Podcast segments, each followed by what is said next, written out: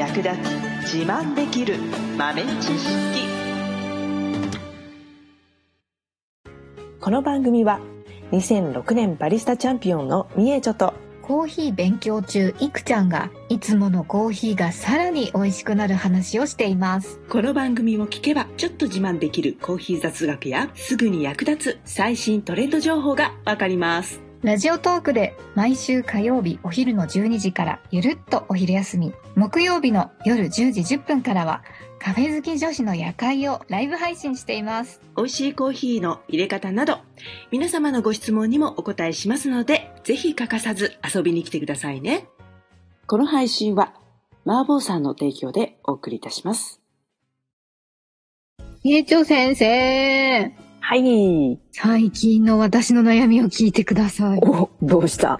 あの、コーヒーを自分で入れた時に、なんかコーヒーの後味がなんかね、粉っぽく感じる時があるんですよ。うん。なんかこう下に檻みたいなのが残るっていうか、うん。なんか悪く言ったら泥みたいな。なんかなんだろうなと思って、引き目が細かすぎるとか、ドリッパーのせいなのか、なんでなんですかね？何を直したらいいでしょうか？なるほど。うん、泥みたいは結構強烈だね。大げさに言うとなんかこう、まあ、はいいくつか原因として考えられることはあるんですけど、はい。えー微粉ってやつですかね。まあ、最後に下に余ってしまうっていう。微粉ですか。多分ね。多分飲んだ後の、飲んだ後っていうのかな。最後の方ですよね。その、そう、そうそうそうそうそうねそう、あその、カップの底の方というか。えっとね、カップの底の方というか、一口飲んだ後に、口の中に残る感じが、ああ。なんか粉っぽいみたいな。えっ、と、飲み始めからそういう時があるっていうことそうで、そうでおうおうおうおうおうそれは入れ方とフィルターが、まあ、金属フィルターとかフレンチプレスとかそういったので入れてる場合は考えられやすいんですけど、す。それで考えられるとしてもはいやっ。ぱり最後の残りフレンチプレスだったら最後の残りの一滴まで無理やりこう入れちゃったみたいな時に出やすいんですけど、飲飲み始めからっていうのはちょっと違うところに原因があるかもしれない。マジですか？なんだろう。飲み始めからそういう場合があるということは、えーコーヒー自体にはい。若干問題があるかもしれない。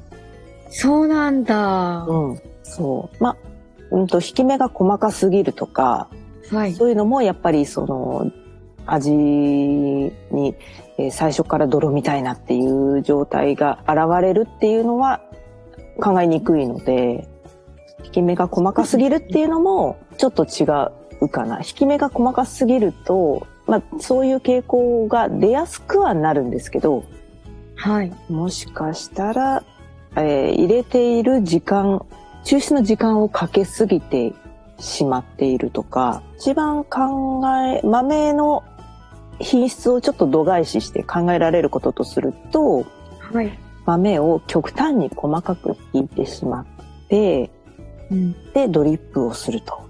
うん。そうすると、お湯がなかなか下に落ちないので、うん。まあ、ずーっと水たまり状態で入れ終わった後のコーヒーの豆があのヘドロみたいな状態になっちゃっていると、うんコーヒーの成分って時間が経てば経つほど渋みとか、えー雑味とかいらない成分が出ちゃうのでうん。その場合は、まあ、最初から後口に渋みとかざらつきみたいなものを感じてしまうことがあるかもしれないね。うん。あとは入れ方をちょっと無視して豆の状態が悪かった仮定すると、えーちょっと古いコーヒーを使っている場合、えー開けたてのフレッシュな状態じゃなくて、まあ最後の方みたいな、うん。一つのパックの最後の方だったりとか、うん。うん。あとはえー豆自体のクオリティですね。あの、品質そのものがちょっと低い。うん。はい。はい。うん。うんうんうんえー、と、あとは焙煎がうまくできていない場合と。うーん豆に原因がある場合は、そのあたりが考えられますかね。なんだろうな。なんだろう。どこに原因があるかわからないよっていう感じですかね。まあ、多分飲み始めからっていうところで言うと、さっき言ったフィルター、ね、抽出器具っていうのはちょっと考えにくいかなと。そうなんですね。で、まあ、残すは引き具合、まあ、入れることにちょっと時間かかっちゃった。えー引き目が細かすぎて、入れるのに時間がかかってしまった。うんうんあとは、えー豆が、まあ、古いか、えー焙煎が少し、えー失敗してしまっているか、えー豆そのものの、えー品質がちょっと劣っているかっていう感じですかね。うんうん、そっか。そう。なんか、うんあの、3回ぐらい入れてみたんですよ。うん、なんかうん、あれ？と思って、最初多分金属フィルターで入れて、うん、なんか粉っぽいなと思って、うんフィルターがあかんかったのかなと思って、うん、細かめにして、うん次ペーパーでやったんだかな？うん、うん。なんかちょっと細かく忘れちゃったんですけど、うんで3回目ぐらいにやっとちょっとマシになって、うん、で、いやーなんか難しいんだなーってうん、思ったりしたんですよね。うん、うん、うん、うん。引き目ではない。3回目の時は、どこか変えました？えっとね、普通にしたんだと思います、確か。引き目をなんか細かくしたからダメだったから、うん普通に引いて、うんで、ペーパーで入れたのかなあ金属がダメだったのかもしれないと思って、ペーパーで入れたのかもしれない。うん、うん。すいません、細かく覚えてなくて。そうだね。なん何かおかしいなと思った時は、原因を探る方法としては、一箇所だけ変えるっていうのがポイントかも。そうですよね。うんうん。何か器具を変える。だったら器具だけを変える。うん。で、器具と、例えば豆を、えー引き目を変えてとか、グラム数もちょっと変えてとかってやっちゃうと、次の味も納得いかなかった場合に、原因がどこにあるか、また探しにくくなっちゃう。うん。ですね。そうそうね。うん、だから一箇所だけ変える。自分で考えうる原因これかなっていうところで、そこだけをピンポイントで変えてみて、結果が変われば当たりって感じで、結果が変わらなければ、あれじゃあ次どこだ？っていう風に探していけるので、はい。まあ、引き目を戻したらまともになったっていうところでいくと、やっぱり2番目に言った、入れることに時間がかかりすぎていたっていうのが。一番近いかな。なるほど。うんうん。そうか。そういう感じのコーヒーの場合は、フレンチプレスとかは使わない方がいいですか、そうですね。フレンチプレスってあの、いいところも悪いところも平等に出てきちゃうっていう性質があるので、うんうんうんなので本当にいいコーヒーだったら、あの、思う存分味わえるっていう入れ方なのでおすすめなんですけど、そうでもない、ちょっとごまかしたいなっていう時は、あまり適さないですかね。うん。なるほどです。うんうんうんそうです。そのコーヒーを入れた時すごい、あーなんか美味しく入れるのって難しいんだなって思って、うんで、他の豆とか入れて、毎日多分違う豆を私結構飲んでるので、うん。別の豆をいつも通り入れたら、うんすごく美味しくて、ななんか、やっぱり美味しい豆っていうのはどんな入れ方をしても美味しいって前に水木先生が言ったから、うん。これってこういうことなんだってすっごい納得したんですよね。おーいい気づき。いい気づきでした。そういうことかと思って。そう、そうなんですよ。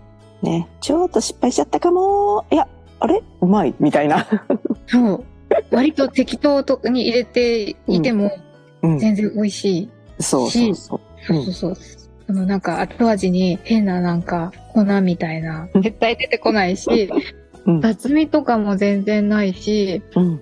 すごいクリアな感じで美味しくて、なるほどとうん納得しちゃいました。うんね、まあ材料がいいときは、まあある程度多めに見ても大丈夫。ね、逆にね、あちょっとこれ、なんとか美味しくなんないかな、みたいな時は、あの、いろんな道具を駆使して、いろいろな入れ方を工夫してっていう必要が出てくるんだよね。さっきの豆で言うと、うん。引き目は細かくしすぎず普通にして、ううん。ッパーフィルターを使って時間をかけすぎないように入れるってみた方が良さそうですよね。そうですね。うんうん。そうですね。欲しい液体の量に対して、あの、普通通りの豆の分量で入れて、薄ければ豆の分量を増やすとかね。その引き目を少し粗くした分、薄くなっちゃう可能性があるので、あの、時間をかけずに入れるっていう。ところなので、なはい。ので少し多めにするとかね。そういう工夫もちょっと必要かもしれないね。なるほど。あぜひぜひ。といつも少ない量で入れるから入れづらいのですかね。2杯分3杯分ぐらいいっぺんに入れた方がいいんでしょうか？あ、そうね。入れるのは2杯分3杯分とか入れた方が入れやすさっていう意味では、あとブレの少なさうんっていう意味ではいいんですけど、あとは1杯分だけ入れるんだったら、1杯分用のフィルターとか、あの、コーヒー器具を使ってあげるはいっていうのがうんポイントですかね。じゃあまた結果報告をお待ちしております。はい。頑張ります。最後までお聞きいただきありがとうございました。あなたのコーヒーライフに少しでもお役に立てたら嬉しいです。ご質問やツッコミは、ラジオトークで受付中。毎週火曜日お昼12時から、ゆるっとお昼休み。木曜夜10時10分から、カフェ好き女子の夜会をライブ配信しています。ぜひ遊びに来てください。ではまた次回の配信でお会いしましょう。